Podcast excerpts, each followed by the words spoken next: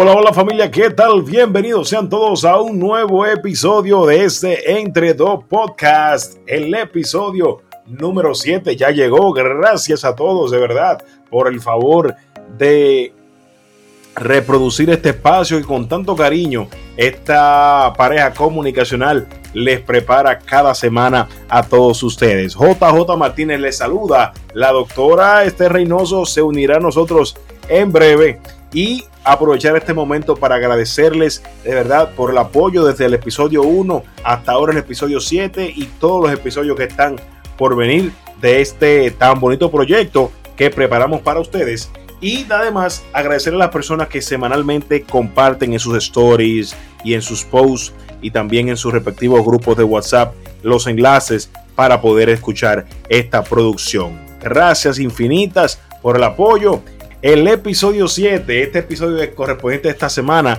viene buenísimo que aparte de la actualidad de información que siempre te ofrecemos, venimos con un tema, un tema de la semana, un tema central que te va a gustar muchísimo, te va a llevar directamente a tus años tanto mozos como cuando eras un niño.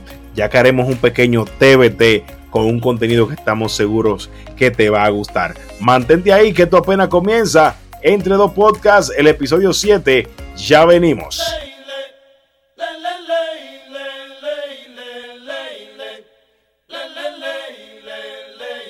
Amiga, ya no puedo seguir fingiendo que puedo vivir sin ti, que es una pura casualidad, que es una simple amistad y eso no es verdad. Cuando pasas por mi vera,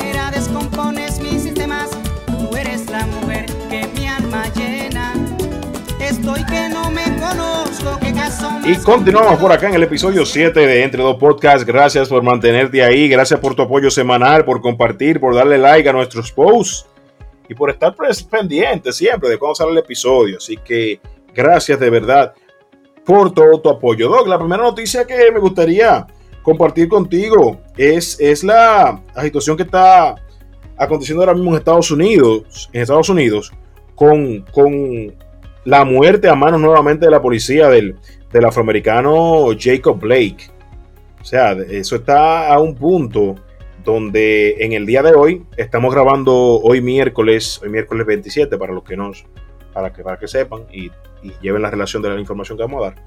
Eh, al punto de que hoy miércoles la NBA suspendió los juegos que tenía en cartelera de, los playoffs en el día de hoy, principalmente donde jugaba el equipo de Milwaukee, eh, ya que esto ocurrió en el estado de, Wisconsin.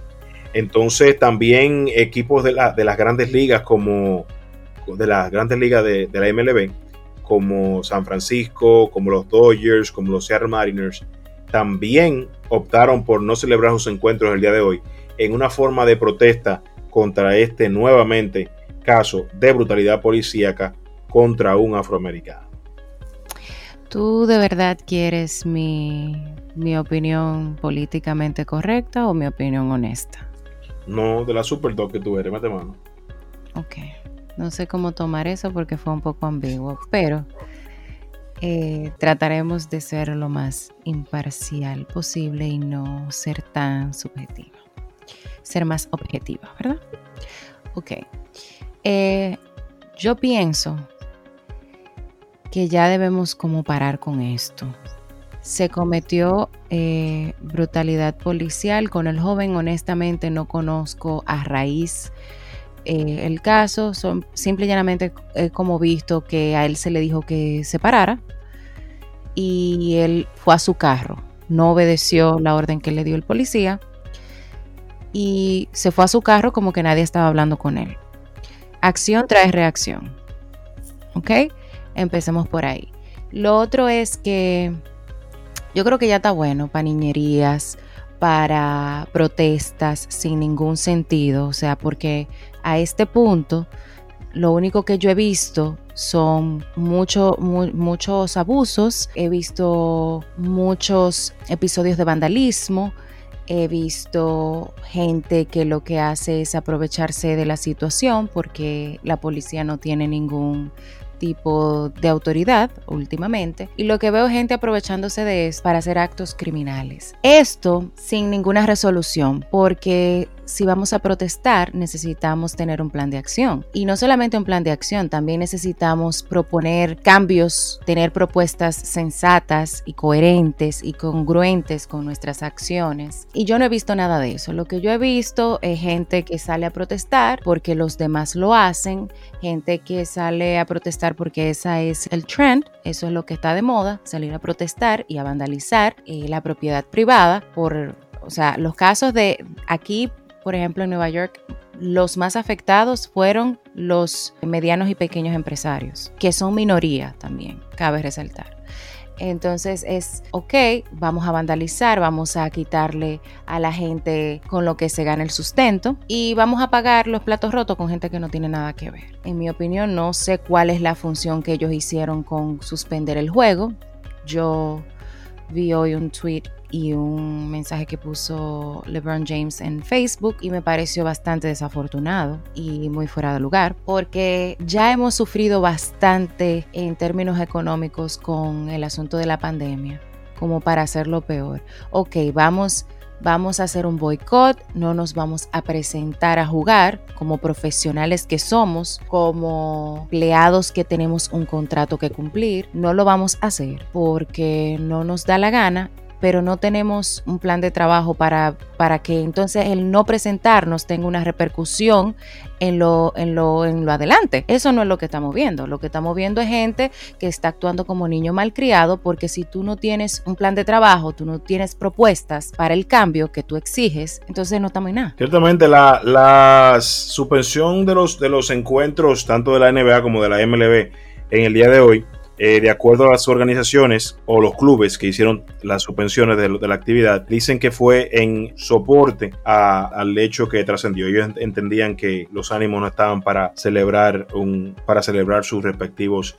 eh, partidos. Sí, ciertamente, como dice a este, demasiado double standard. Para una cosa lo hacemos, para otras no. Para otras lo pasamos por encima, lo pasamos por alto. Tampoco era el momento para jugar ni hacer nada cuando mataron a Vanessa Guillén en una, en una base aérea de aquí, en una base. Esa fue la policía, la policía que tú me comentaste, Exactamente. Sí, sí, ese, caso no, no sonó mucho eso. No ¿eh? sonó porque aquí lo que aquí lo que hay es un paquete de, de gente con doble moral que se cuelan el mosquito y se tragan el camello. Todo esto se suma a, la ola de, protesta, también de, violencia, esta ola también de odio que ha, venido arropándonos desde mayo, finales de mayo, me parece que fue el 27 de mayo, cuando George Floyd fue también brutalmente asesinado por miembros de la policía de la ciudad de Minneapolis, en el estado de Minnesota, Estados Unidos. Y eso desencadenó toda la debacle eh, racista, social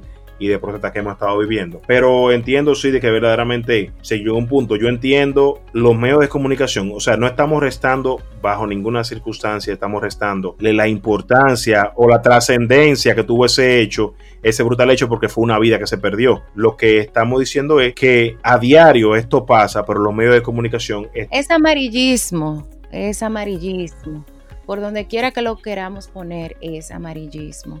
Hay casos a los que se le da más importancia que a otros, como es, porque el niño que fue brutalmente asesinado por un afroamericano, el niño simple y llanamente como que la pelota se le fue para, para el jardín del, del joven afroamericano y él fue a buscar su pelota al jardín del lado y, y simple y llanamente recibió un tiro en la cabeza. Pero tú no escuchaste de eso. No, definitivamente no. Ahora, Porque que me eso no es lo que la prensa le interesa. No vende. No vende. Lo que vende es esta ola de caos porque estamos en tiempo de elecciones. Y esto le hace muchísimo daño al gobierno actual. Es eso. Política 101. Ciertamente. Vamos a un cortejito, porque está muy caliente. Un cortejito, musical de 30 segundos y ya volvemos. ¿eh? Mandarte un recadito. Ábreme tu email. Enviarte un disqueto. Un poquito de mi cariñito bueno para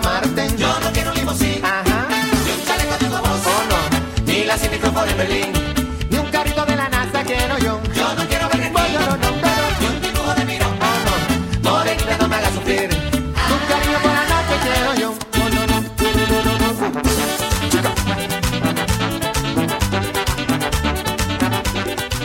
Bueno, ya sí. Volvemos entre dos podcasts ya de la manera jovial que conocemos, porque verdaderamente el, el tema, el tema que comentamos hace un momento le saca el monstruo a cualquiera, porque verdaderamente todo está saliendo de control. Pero retomamos ya el estilo entre dos y dos la semana pasada, bueno, esta semana tuvimos la tormenta tropical Laura. Tropical Laura que dejó muchos pueblos inundados, puentes, carreteras. Acá en la ciudad de Santo Domingo, muchísimas calles inundadas. Yo me pasé la madrugada del sábado para el domingo, desde las 3 de la mañana, secando agua, porque por el ventanal de la casa estaba metiendo por la brisa que chocaba el agua con, con, el ventanal, se metía por abajo. Y yo tengo todavía la mano dolorida de ese proceso. Pero el caso es que el gobierno de manera inmediata tomó, tomó medidas con, con la tormenta, principalmente con las personas afectadas, los principales damnificados. Eh, la acción alimenticia, Abinader, no recuerdo en qué pueblo exactamente fue que llegó y prometió que iba a levantar el, el, barrio eh, que, fue, que fue afectado. En fin, el punto es que el hombre dijo presente de una vez, se tiró en su helicóptero, tranquilo ahí. Y, y gracias a Dios también, antes de pasar al comentario sobre lo político, eh, gracias a Dios la tormenta no, no era lo que no fue lo que, lo que se esperaba, que iba a ser más devastadora. Sí dejó un saldo de, de tres personas fallecidas. Eh, lamentable, lamentable ese, ese, hecho. Sin embargo, lo, los daños eh, materiales y a negocios y a la propiedad privada y pública en general no fueron tan, tan grandes como lo que se pronosticó inicialmente el día sábado. Bueno, de verdad que hemos visto que se han hecho cambios en la manera de responder, eh, por lo menos cambios o sea, porque todavía o sea, no se ha establecido bien el gobierno, pero O sí sea que Dan- Dan- no respondía entonces, estoy diciendo. No, my friend, Danilo estaba en su burbuja, donde no hay corrupción, donde la corrupción era percepción. ¿Cuál, Y cuál- él- cuál corrupción? Sí, eh, cíteme, cíteme, cíteme un caso. Cíteme uno, uno. Entonces, él, Ocurrió un problema. Vuelve a intentarlo en unos segundos. Oh, Dios. Se desactivó el micrófono. Esta tipa. Ay, María Purísima. viejo, tú sabes lo, lo grave del caso, que yo pensé que tú lo habías hecho a propósito. No, qué propósito. Eso ella, eso me pasa a mí de madrugada, a mí se me va, el corazón se me va a joder. Porque yo durmiendo de madrugada, 3, 4 de la mañana, muy metido en mi sueño, viene esta. Eh, eh, escúchame, no te entendí yo, pero ¿quién está hablando contigo? Voy a tener que empezar a apagar el micrófono cada vez que yo no esté usando la vaina esa. Dale, Bueno, sí, pero sí, Danilo, Danilo vivía en su mundo y cuando el pueblo quería respuestas y quería acción, Danilo salía cuando le daba su, su- su voluntad de salir. Entonces vi- eh, vimos que Mr. Abbey salió y por lo menos fue a ver los daños y eso, lo mismo que hizo la alcaldesa de tu ciudad. Así es, la, la, la chica de los tenis personalizados. Había ahí que se tiró para los barrios e incluso se metió en, en una de las calles inundadas que el agua le llegó a la cintura prácticamente. Eh, está en la calle, de hecho ya está haciendo un, muy- un trabajo muy bonito ahí en el bulevar de la, de la, de la, de la Churchill. Y está, yo entiendo que ella está metiendo mano, hay que darle su chance de que resuelva, pero los pop nadie se lo va a quitar, eso hay que respetárselo, pero hay que darle su chance de que meta mano. Por otra parte, Doc, en otra información ya saliéndonos del plano local, eh, tenemos el caso este de, de Netflix que tuvo, que tuvo sonado toda la pasada semana, eh, donde, donde Netflix recibió un sinnúmero de protestas, quejas y, y- y cancelaciones masivas de suscripciones por el caso este de la serie Cuties.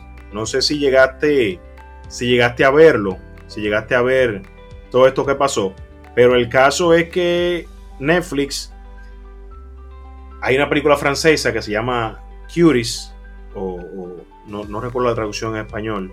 Si me ayudas ahí, no, no, no, no recuerdo bien. pero- cuties es como, como como bellecitas, como, Sí, pero la, la- la traducción exacta que ellos lo pusieron. El como punto es, ternuritas. Exacto, mignons en, francés. Esta película francesa eh, se va a estrenar ahora el, el 9 de septiembre. ¿Y qué pasa? En la publicidad que le estaba haciendo eh, Netflix a la serie, la imagen que había de portada de la, de la película era una imagen un tanto, ¿cómo se dice?, sugerente y un poco sexualizada con estas niñas eh, de, de- edad bastante joven, de, podemos decir de entre 10 y 12 años, porque la serie trata de una niña de 11 años que se une al cuerpo de baile, me parece, de su escuela, y a partir de ahí empiezan unos conflictos con la familia. Twerking, para ser más específico. Sí, twerking, para ese es el, el tipo de baile que hacen, pero el póster de la película era bastante sugerente y el punto es que a raíz del sinnúmero de quejas que hubo, Sugerente de en la- congruencia al contenido de la película, porque vamos a estar claros. Twerking no es ballet, mi amor.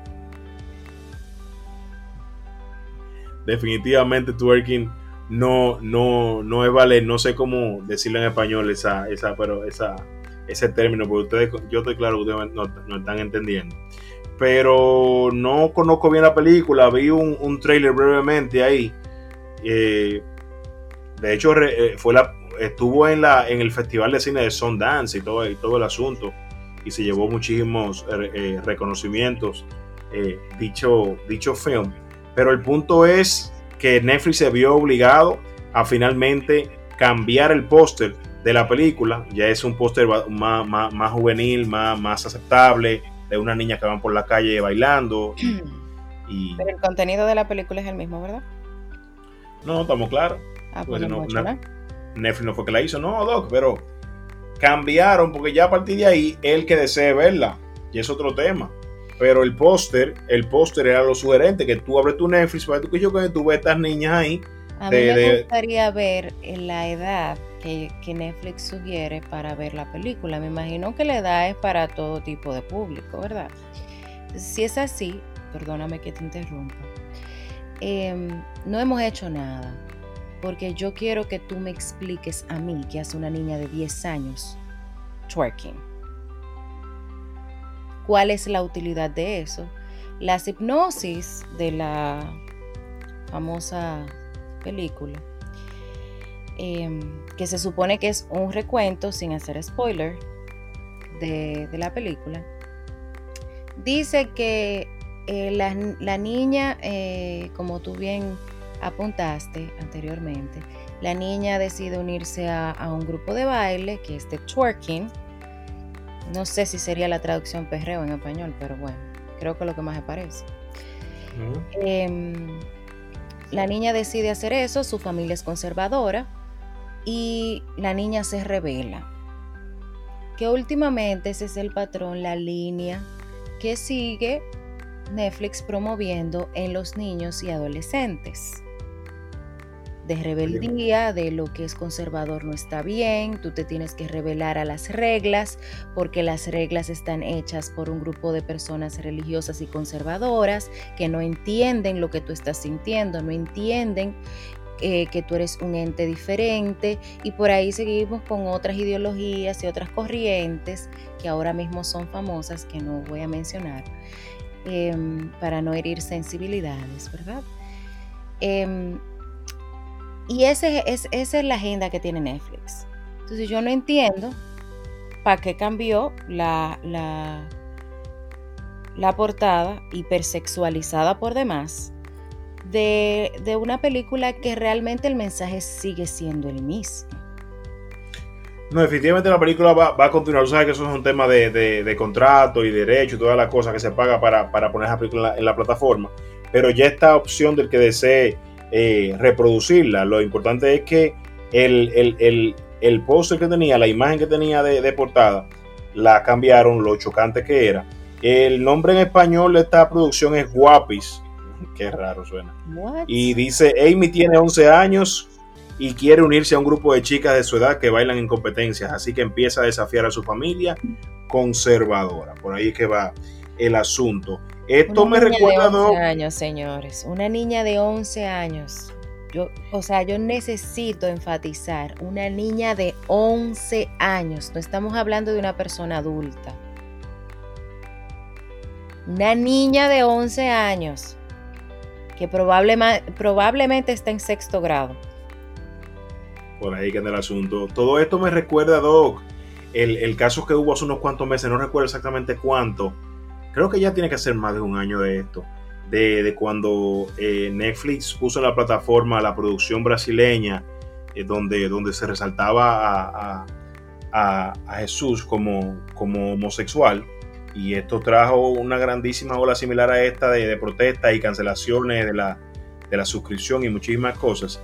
Y bueno, el punto es que es como tú dices, Netflix últimamente, de hace un tiempito para acá, está como quien dice, tratando de, vamos a decir, abolir o que se note como algo normal estas, todo este, tipo de corrientes que hay hoy, hoy, hoy día en en, la, sociedad y quizás chin a chin nos está metiendo este contenido para que, para que lo asimilemos como bueno, válido y súper normal. Pero como tú dijiste, otro tema, muchas telas que cortar por ahí, pero al menos quitaron, quitaron dicho póster y ya, como dije hace un momentito, queda a disposición del que lo quiera reproducir o no dicha película.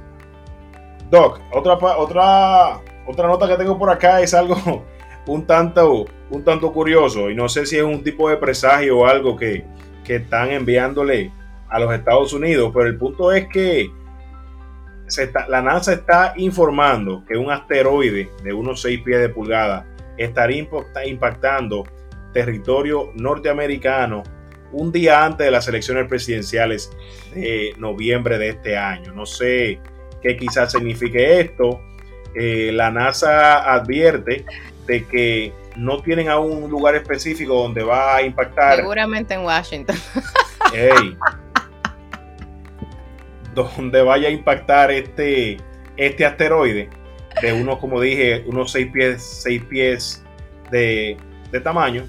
Y hay unos tres lugares donde podría caer. Vamos a ver dónde cae finalmente, si cae en el patio de la Casa Blanca, ahí en la casa de Trump y no sabe cómo va a terminar ese lío, pero vamos a ver si esto es un Seguramente que hay, mira, si él no va para allá, lo van a mandar. Lo van a redireccionar, ¿no, Marley? Sí, tú, sí, sí, estás, estás clara de eso. Mire, hablando de notas curiosas, informaciones que uno se queda como, ven acá.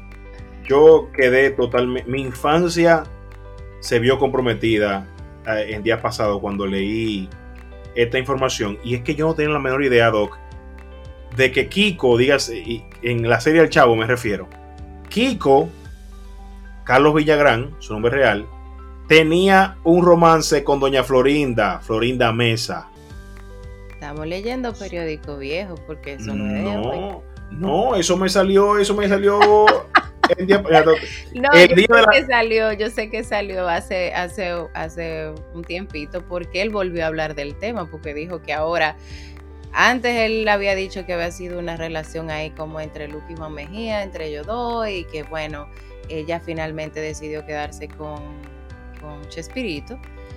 Y ahora él salió a decir que fue ella que se le tiró.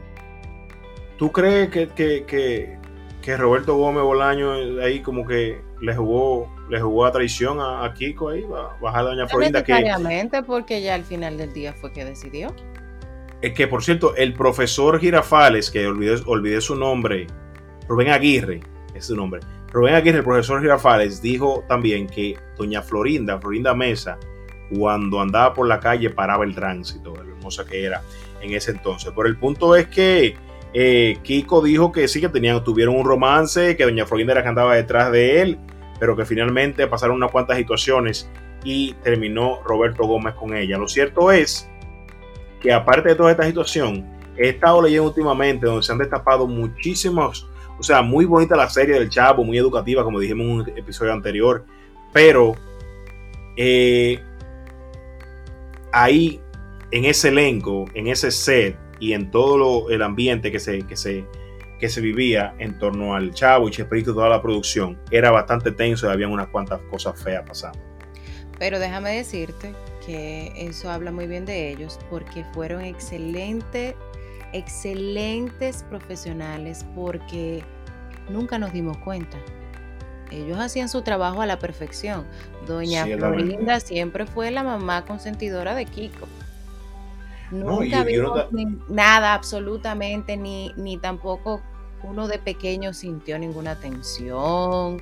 Y uno se está enterando de estas cosas, bueno, porque ya uno es adulto y uno, bueno, lee y se informa y hay cosas que han venido a salir a colación, bueno, por el tiempo ya que tienen que no graban y me imagino que dirán, ya yo no tengo nada que perder.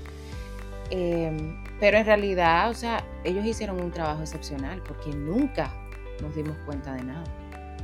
Así es, eh, lo veíamos como la, como la gran familia que hasta hoy teníamos entendido. Y en los eventos ¿Qué de eran? Pero- se portaban así. O sea, que- Sí, correcto, pero al final del día eso era un negocio como cualquier otro, independientemente de tan bonita producción que realizaron.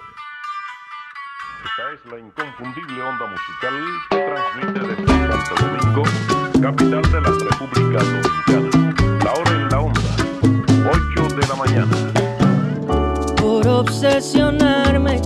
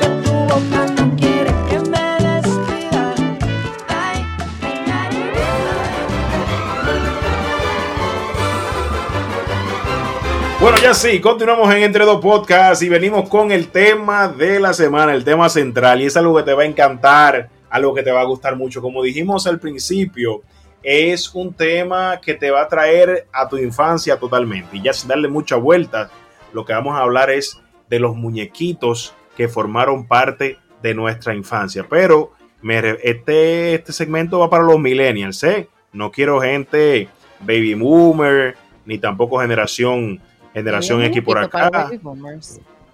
¿Cómo es? Y había muñequitos para los baby boomers. Había, había su cosa, pero para los, para los, para los baby boomer, popi, como tú, así que tenían en su casa todo tipo de servicio de televisión y ese tipo de cosas. Pero, ¿qué usted ríe?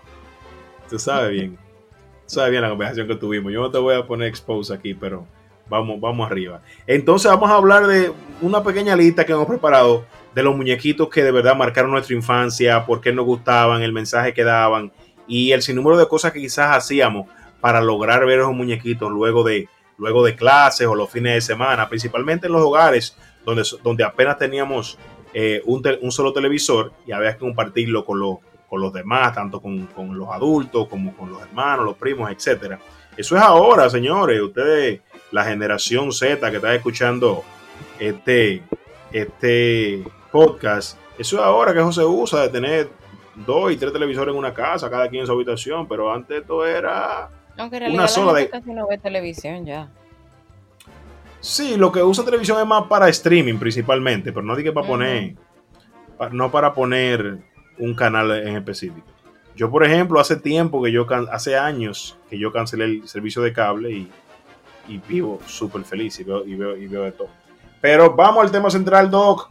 Entonces, de tu listado, ¿cuál, cuéntame el primer dibujo animado que tú tienes por ahí para compartir con nosotros y por qué tú lo veías, qué es lo que te gustaba?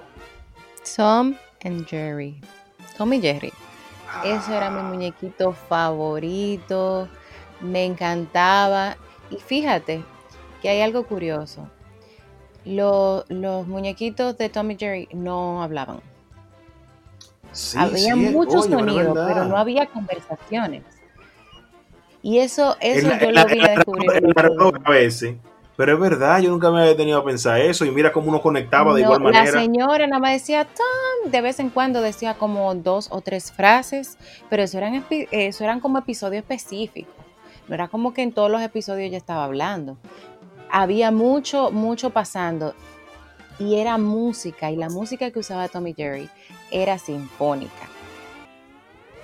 Y creo que por eso no hablaban. No Y- sé en realidad si, y los si esa era la razón efectos. Exacto. Habían muchos efectos, pero en realidad no había una conversación. Y uno lo No. entendía perfecto. Cierto.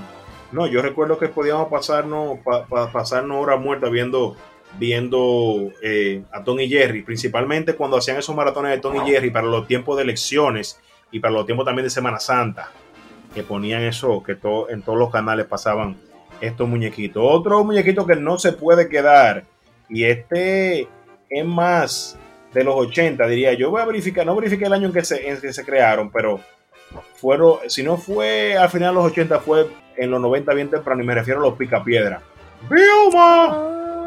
No, los picapiedra, eso fue, eso fue un clásico. Yo veía los picapiedra con mi abuela y con mi abuelo y el troncomóvil, compadre, de El Pedro.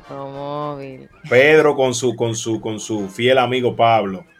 ¿Verdad? Sí, Eso, amigo. eso, eso- esos muñequitos de ser nos, nos fueron enseñando realmente de la verdadera amistad. Mira como Pablo y Pedro eran, eran súper amigos. En el caso de Tommy y Jerry, tenemos ahí que aunque dos personas eh, sean, sean opuestas o, o- o se persigan de una forma u otra, cuando la otra está en un momento de dificultad, se le tiende la mano, porque fueron, no fueron una ni dos veces que, que Jerry veía a, a Tom como que le iban a sonar, que, le- que Spike le iba a entrar o que, o que le iban a hacer un lío. Y Jerry Claro, venía y lo, y lo rescataba. matar, pero eso es como las relaciones de hermanos. Tú le dices Correcto. de todo a tu hermano o a tu hermana, pero si viene otro y le dice de todo, tú te metes y lo defiendes. Sí, ah, defi- definitivamente así es. Otro, otros muñequitos que, bueno, pero son más, un poquito más adelantados. Y es, no se puede quedar Doc, Goku. Eso, eso fue, eso era Goku, sí, eso el era verdadero. la Goku no, Dragon Ball Z. Dragon Ball Z, ¿no? Era que llamaba así.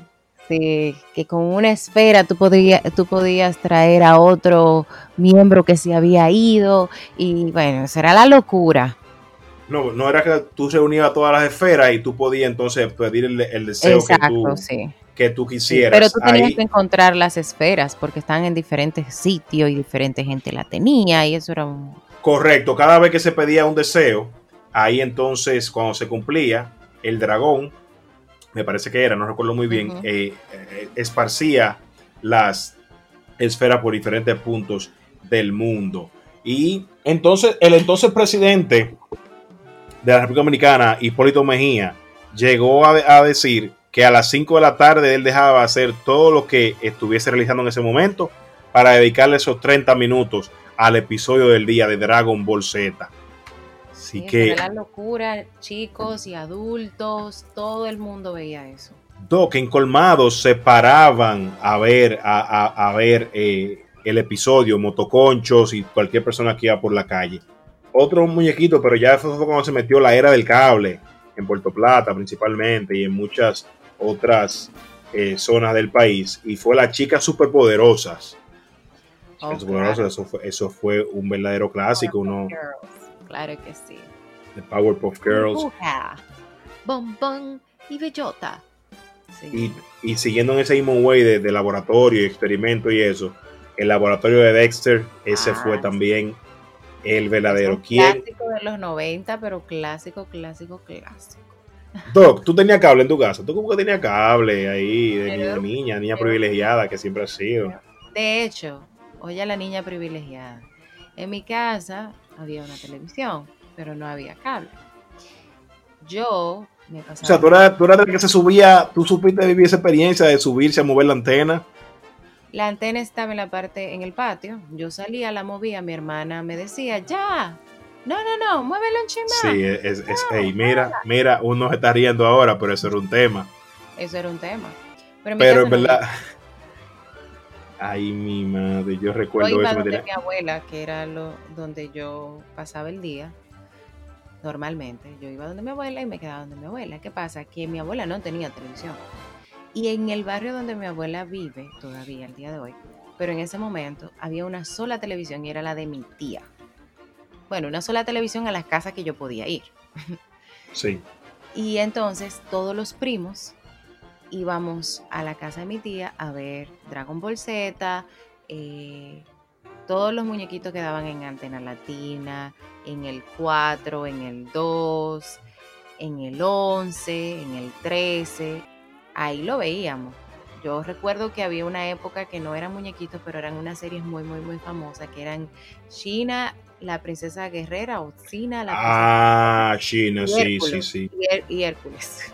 Sí, sí, sí, sí, sí, sí, sí. Y Hércules la daban los martes y a, y a China, la princesa guerrera, la daban los jueves, En el 11, en el 11. Entonces yo le decía a los muchachos, está bien, ustedes ven a Hércules hoy, que es martes, pero el jueves yo veo a China. Y ya tú sabes, Sí. yo andaba con un palo, con un paquetón de cosas, porque ella tenía una espada y tenía unos cuchillitos. no, pues yo, yo, yo no te imagino con dos moñitos y, y- y un palo cabalgando en el patio de tu casa. Lo sabes. Esa chelcha. No, no. De verdad. Y ella No, no, tenía una mejor amiga también y yo me inventaba Ah, sí. la mejor amiga porque te digo, o sea, uno se volvía loco y uno era tan feliz porque también se iba la luz. Era un complemento que uno tenía que tener. Mira, eh, eh, como tú dices, estaba Doc, el complemento del acceso al televisor. Estaba el complemento de la odisea, que era sintonizar la antena o, o ubicar la antena en una posición que, que se viera el canal. Estaba también la odisea de la luz y el tema entonces de tu negociar, porque ahí fue que uno fue desarrollando, ahí fue que uno fue desarrollando las habilidades quizás de emprendedor y negociante que uno quizás pueda tener ahora porque había que fajarse a negociar con tu hermano, con tu primo, con tu mamá o un familiar ahí, para que te cedieran tu, su turno de ver televisión. Por ejemplo, en mi caso, yo tenía que discutir con mi hermana todos los días y lo que hacía era que o le daba, o le daba dinero del que me daba mi abuela o mi mamá, o le daba mi comida, o en ese entonces yo, como ya era el hermano mayor, era el encargado de dar los permisos para que, fue, para que saliera para donde una amiguita o lo que sea. Y yo le decía, te voy a dar permiso para que salga siempre y cuando me deje ver eh, el episodio. Ella soltaba en banda cebollita, que es lo que era lo que estaba en ese momento, y me dejaba ver mi muñequito tranquilo. Ya casi finalizando este segmento, no se puede quedar el, los siempre famosos Pinky y Cerebro. ¿Qué vas a hacer esta noche, Pinky? Digo, cerebro. Bro, bro, Tratar de conquistar al mundo. Sí, No. claro. En definitiva, en definitiva, la, la era de los dibujos animados que vivimos, que vivimos los, en los 90 y principios de los 2000, creo que no se va a repetir. Y no me refiero por falta de producción, sino me refiero al nivel de la calidad Por de- los- de de los muñequitos. también.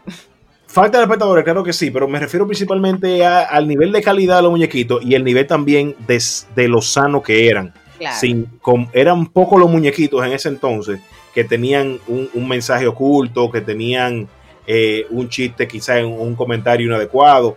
Y también, como dices, el- el- la, la falta de espectadores. Ya no, yo recuerdo que antes uno atacaba a los padres que pusieran el cable, era para ver Ca- Cartoon Network.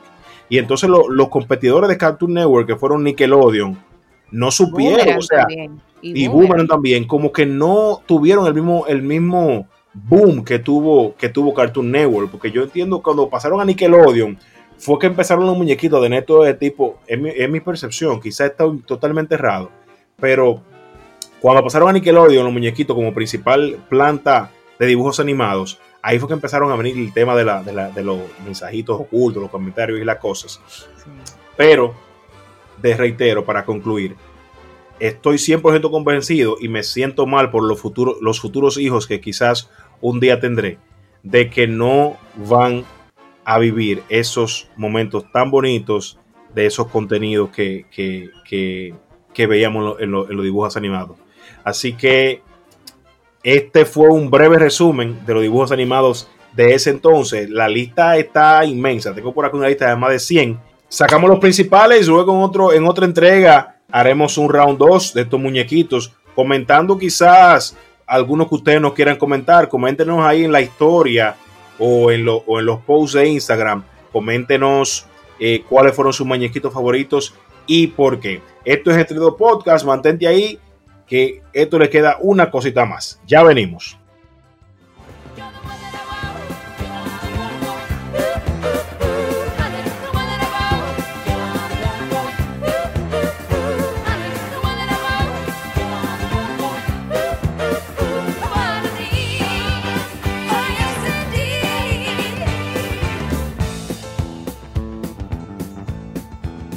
Y llegamos a la parte final de Entre Dos Podcasts, el episodio número 7. Muchísimas gracias a todos por, por escucharnos, por sacar su tiempito para escuchar este espacio, por el apoyo a lo largo de estos siete episodios. Si no nos sigues en las redes sociales, por favor hazlo, arroba Entre Dos Podcasts, tal cual suena, y danos follow ahí en Spotify, buscándolo de la misma manera, Entre Dos simplemente. Así que muchísimas gracias por el apoyo. Tengan un muy buen resto de su semana para un servidor JJ Martínez fue todo un honor estar con ustedes y nos seguimos comunicando. Señores, muchísimas gracias por haber compartido con nosotros un momentito de su tiempo, de su día, de su rutina para informarnos juntos y compartir un ratito de su tiempo eh, en diversión, interactuando y bueno, y pasándola chévere.